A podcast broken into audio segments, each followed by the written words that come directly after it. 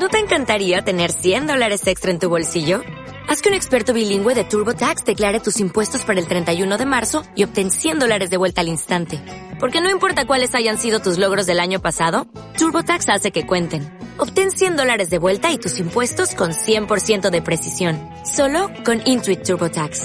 Debes declarar para el 31 de marzo. Crédito solo aplicable al costo de la presentación federal con TurboTax Full Service. Oferta sujeta a cambios o cancelación en cualquier momento. Bueno, que la verdad un poco sorprendido, ¿no? Que venga un delegado del gobierno a hacer un acto de campaña a la línea y, bueno, haga algunas acusaciones un tanto fuertes, pues la verdad es que me llama la atención, ¿no?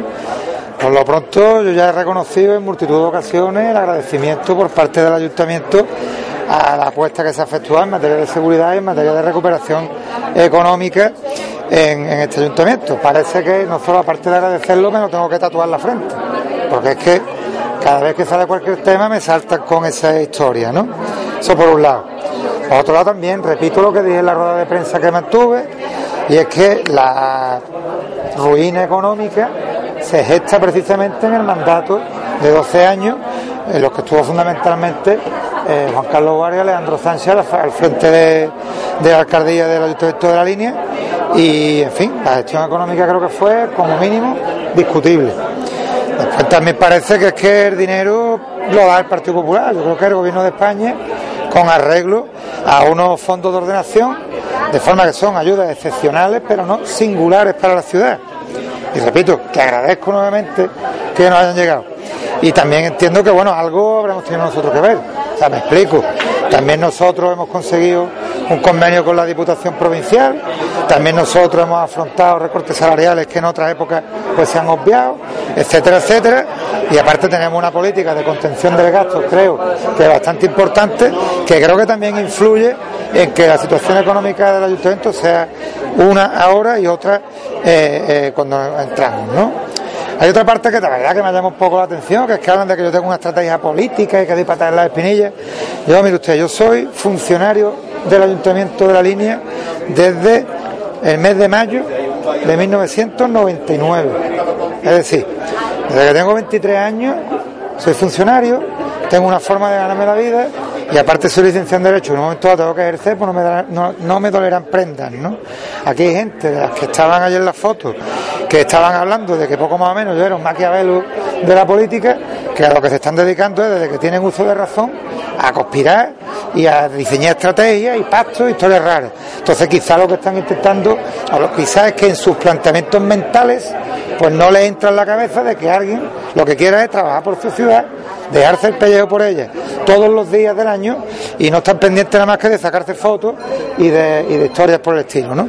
También hay cosas que me llaman mucho la atención porque es que me doy cuenta del grado de desconocimiento que se tiene de la realidad de la ciudad. Primero, ayer el señor San comentó que con el tema del asfaltado que se había efectuado en la parte de la carretera Cádiz 34, Antigua Nacional 351, que ya hacía falta más que en el resto del municipio me parece un poco fuerte. Yo muy agradecido que hayan asfaltado eso porque la verdad que ha quedado aquello genial y la verdad que se necesitaba.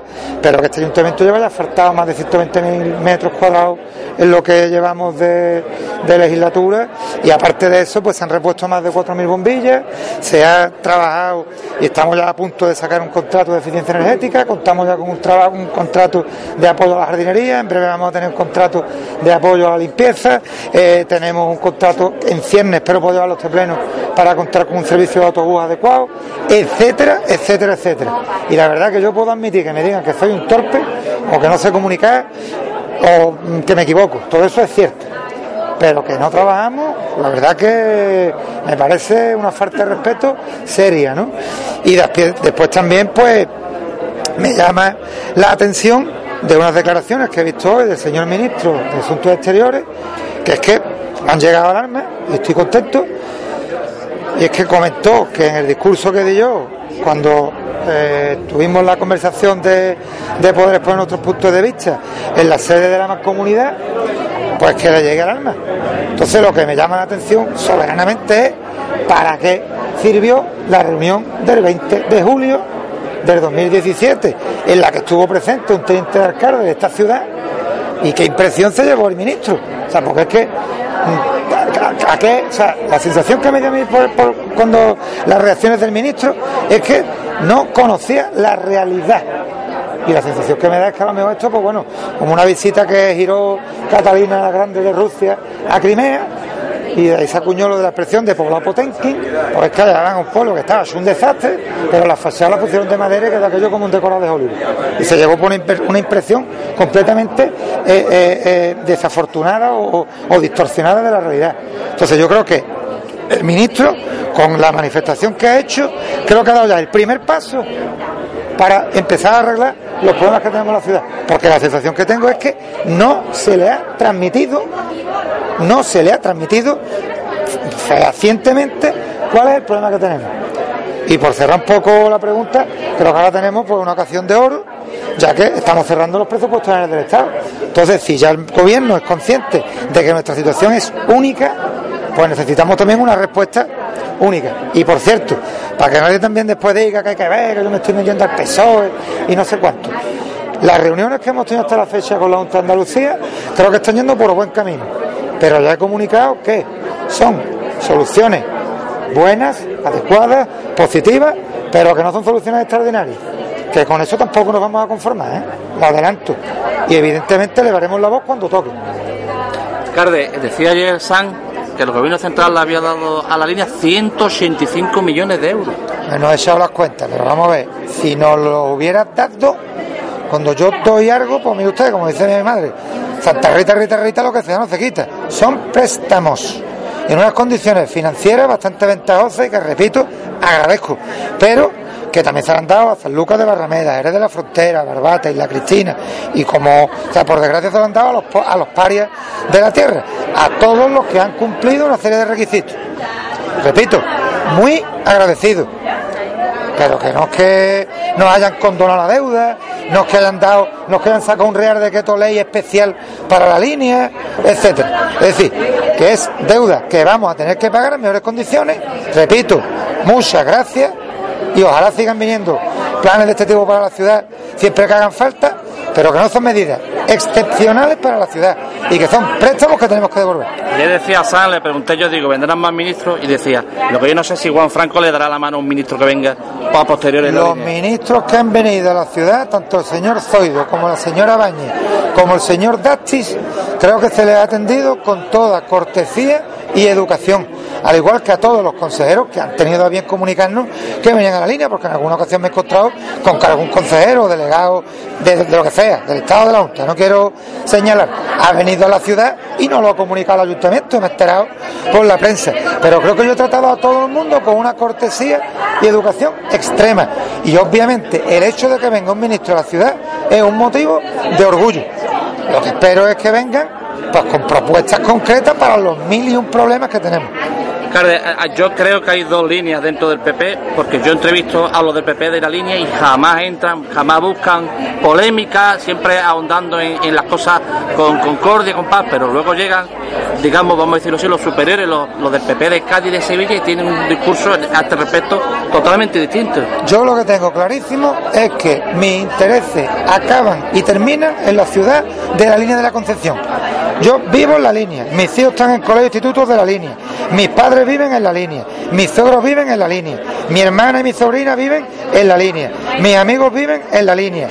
Y como eso, mis ocho concejales. Yo no tengo interés en ser delegado provincial de nada, ni en ser jefe de gabinete de nada. Yo el día en que termine esta historia, espero seguir casado, que mi bueno me haya puesto las maletas, ¿vale? espero que, la cosa eh, siga como vamos, que pueda ir por la calle con la cabeza bien alta y volveré o bien a mi puesto de funcionario o bien me planteé otros retos profesionales en otro ámbito. A lo mejor un chiringuito en la playa y me da por poner caipiriña. A lo mejor era la vocación frustrada que tenía. Pero que le adelanto que no tengo otros intereses. Mis jefes son los vecinos a los que me encuentro todos los días por la calle. Y me dan las quejas de que hay que ver las dos farolas que están fundidas en la calle Padre Rodríguez Cantizano, etcétera, etcétera, etcétera. Yo no tengo jefes en Cádiz, por lo tanto no me debo a esos jefes en Cádiz. Porque, por ejemplo, cuando hablé el otro día, mi canal se me de los 20 salas de la asamblea, allá tuvo una asamblea. Esos son mis jefes.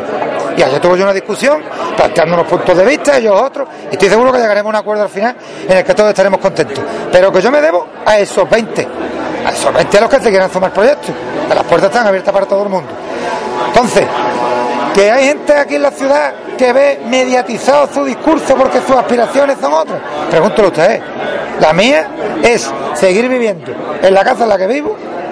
El día que estemos un poco más mayores, venderla porque tengo otros tramos de escalera y es una locura. Compramos un piso con ascensor a ser posible, ¿vale? Y, que mis hijos pues, puedan vivir aquí en la ciudad y no se tengan que ir porque creo que poco a poco estamos dando paso para eso. Fidelidad entonces con los linenses tan solo, evidentemente. Yo no me debo a otra persona.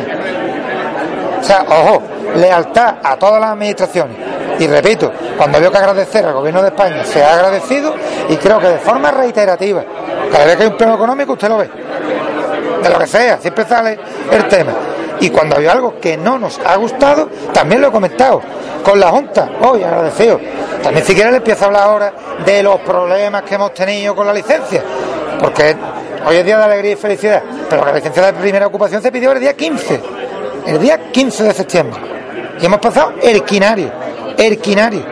Pero vamos, está firme. ¿Vale? Espero que para la próxima licencia pues vayamos con un poquito más de, holgura para que los servicios municipales puedan trabajar con un poquito más de, calma y no contrarreloj, como hemos estado. Pero que hoy con la Junta, contento. Dentro de los meses, pues lo mismo estoy reivindicando un plan de empleo no me llega, pues lo mismo tengo que decir que necesitamos también ese esfuerzo específico para nuestra ciudad y que nadie dude que no me va a temblar la voz a la hora de reivindicarlo, ni a mí ni a mis concejales. Pero que ahora mismo estamos en la situación que estamos. Y se criticó ayer que no se hiciera el desdoblamiento de la carretera de Liguerón, que se lo haya dicho la Junta de Andalucía y que a su vez usted no lo haya criticado. La Junta de Andalucía tuvimos una reunión con el delegado territorial de fomento, de unos días de auténtica locura, creo que fue el miércoles.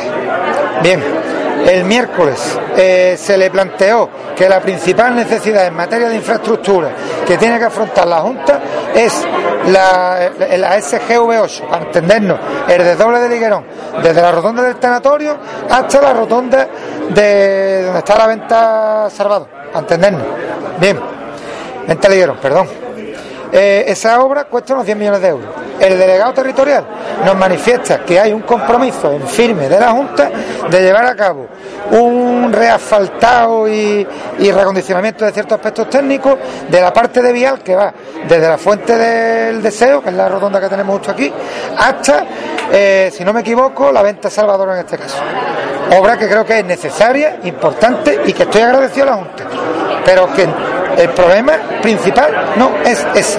Entiendo que el delegado podrá llegar hasta donde pueda llegar y evidentemente si cuando pase un tiempo razonable no encontramos soluciones por parte de los responsables provinciales, tendremos que dirigirnos a la consejería directamente. Y ese problema tendremos que afrontarlo también. Ustedes le dijo en esa reunión que esa, esa otra obra era cofinanciada, que el ayuntamiento también tendría que abonar alguna cantidad. Uno de los técnicos que vino comentó que había un proyecto de cofinanciación. Yo me enteré allí. ¿Documentos tienen ustedes firmados en el ayuntamiento? No, Documentos firmados no hay. Hay compromiso de la Junta de financiación total. No obstante, pues habrá que estudiarlo. Le digo, es la primera noticia que tuve.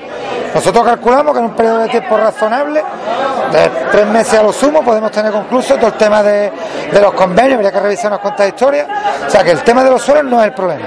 El problema es dotar de consignación presupuestaria a eh, el, presupuesto de monto para poder afrontar la obra. Y efectuar una modificación del plan PICHA, que creo que es del plan de infraestructuras sostenibles territoriales de Andalucía, o algo por el estilo, eh, y declarar como obra de interés preferente esta obra.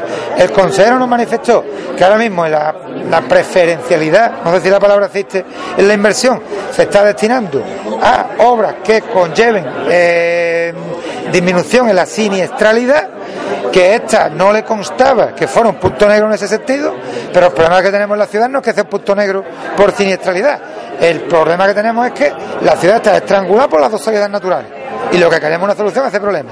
Ciento y pico mil personas no pueden estar retenidas en una ciudad porque haya una ría como la que hubo el 4 de, diciembre. Cuando digo ciento y pico mil es por los 70 mil linenses y los 30 y algo mil libertarios que también dependen de esa salida eh, para salir de, la zona o llegar a la zona. Claro, permítame una pregunta más aparte. Se ha filtrado a los medios de comunicación un informe que habla de la RPT, Sí. si vulnera la, la ley y tal. ¿Qué nos puede Bueno, el decir? informe, el informe, yo no sé si lo ha filtrado un sindicato o lo que sea, pero vamos, que es que el, el responsable de personal lo entregó a los sindicatos porque entendíamos que, que había que tener publicidad. La cuestión, hay ciertas cuestiones que entendemos son subsanables y otras que entendemos que habrá que trabajar para ver de qué forma podemos solventarlas.